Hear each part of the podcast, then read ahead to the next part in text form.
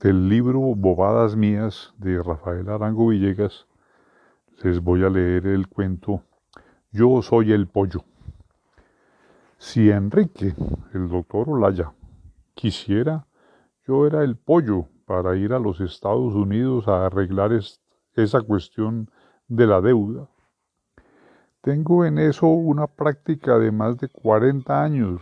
Propiamente yo no he hecho otra cosa en mi vida que vivir arreglando deudas. Yo arreglé mi deuda flotante, que era como de 100 mil dólares, fuera de la menudita, que era como de un millón.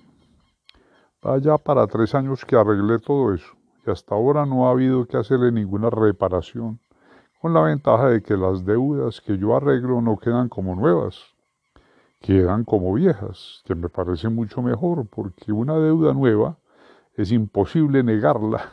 En cambio, con una deuda vieja la cosa se facilita considerablemente. Basta decir que uno no la reconoce porque como ha cambiado tantísimo.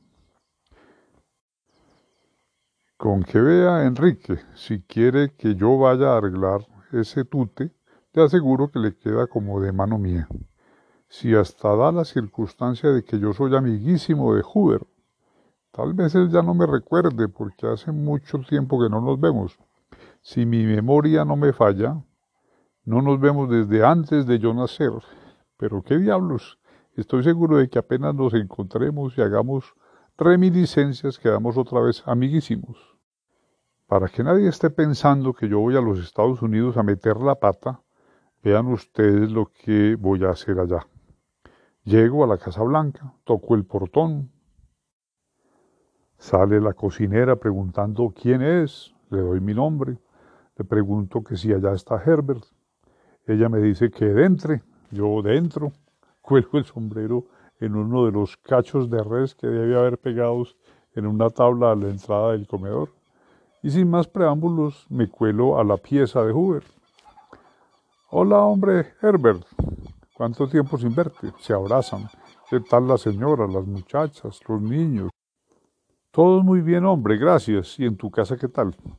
Ahí vamos pasándola. Te mandaron muchas saludes todos. Sentate. Me siento en la orilla de la cama. Pues hombre, Herbert, yo vengo por aquí mandado por la República de Colombia a ver si puedo arreglar con vos aquella cuestión de la deuda. Estamos sumamente apenados por no haber podido pagarles eso, pero créame que nos ha sido total, completamente imposible. Hemos tenido a la señora muy enferma, un niño en la cama, y tú comprendes, médicos, medicinas, muchos gastos, en fin. No, hombre, no tengas cuidado. Vamos a ver cómo se arregla todo eso. Yo estoy enteramente a tus órdenes. La cuestión es que los tenedores Oh, yo no te hablo de tenedores, eso y las cucharas que les debamos lo vamos a pagar al contado. Me refiero a la otra plata, a la que nos prestaron para abrir el hueco de la quiebra en Medellín o para cerrar las bocas de ceniza. Y eh, comprendo perfectamente, pero vos comprendés que yo debo consultar el negocio. Voy a llamar a Morgan.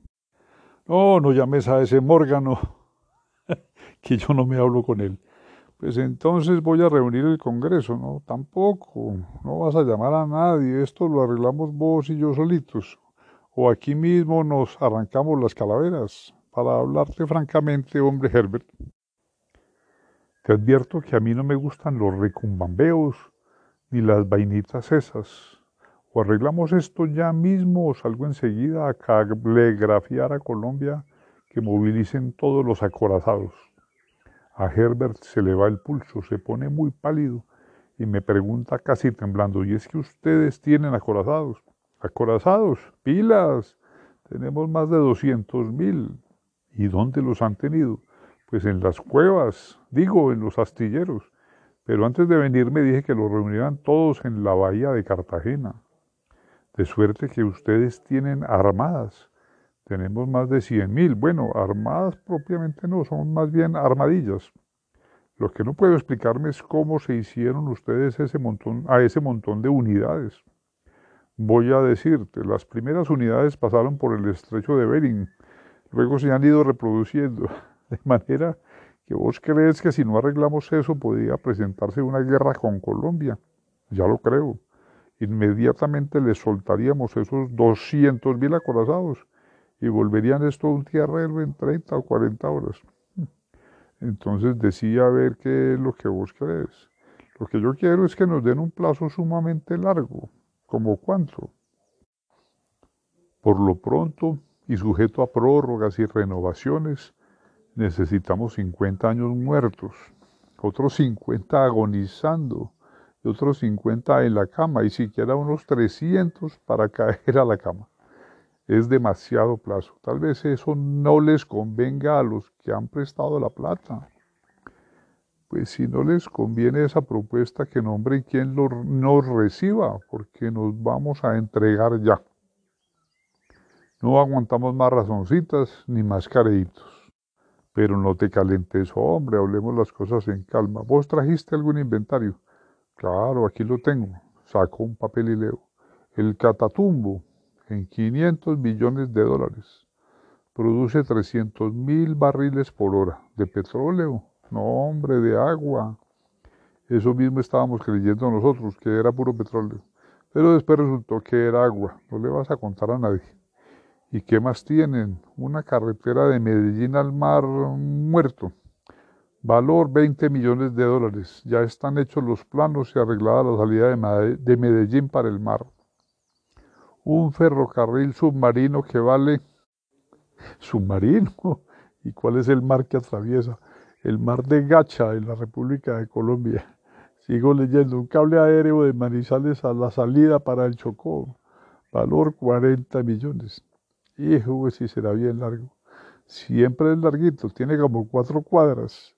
Continúa leyendo. Unas bocas de ceniza en perfecto estado. Es decir, sin abrir, valor 20 millones de dólares. Pero yo creo que eso, así sin abrir, no vale todo ese montón de plata. Justamente por eso es que valen tanto. Porque en bocas cerradas no entra mosco, ni menos buque. La ULEN, que sabe mucho, fue la que las cerró. Continúo leyendo. Una carretera de Calarcá y Ibagué en 80 millones de dólares. Tiene un desnivel de un 1,5%. Pero entonces es casi plana. No, plana no, es que también tiene un desnivel inicial de un 40%.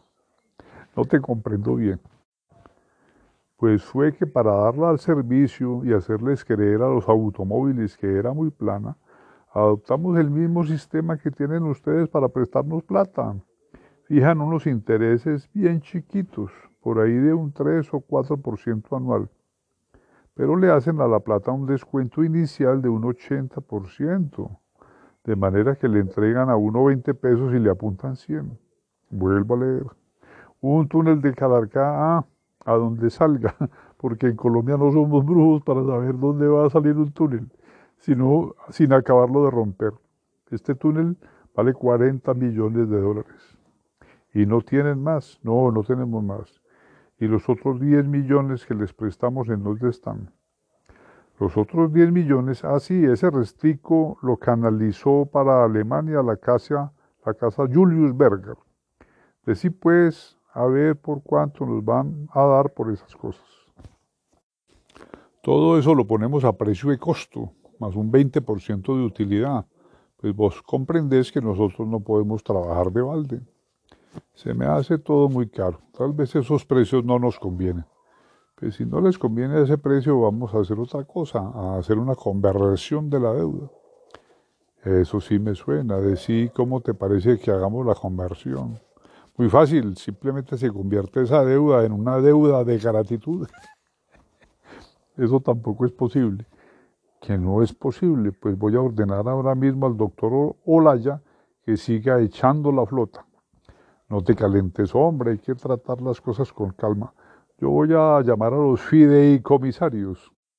Llame todos los comisarios que le dé la gana, pero no le pagamos ni un chimbo. Y hasta luego. Saludes a las muchachas. Algo hecho una furia. En el portón de la casa me ataja la cocinera a suplicarme que no me vaya, que la señora está muy confundida y promete arreglarlo todo, que don Herbert está llorando. Nada, me largo ahora mismo. Dígale a la señora que no se confunda, que a ella no le hacemos nada.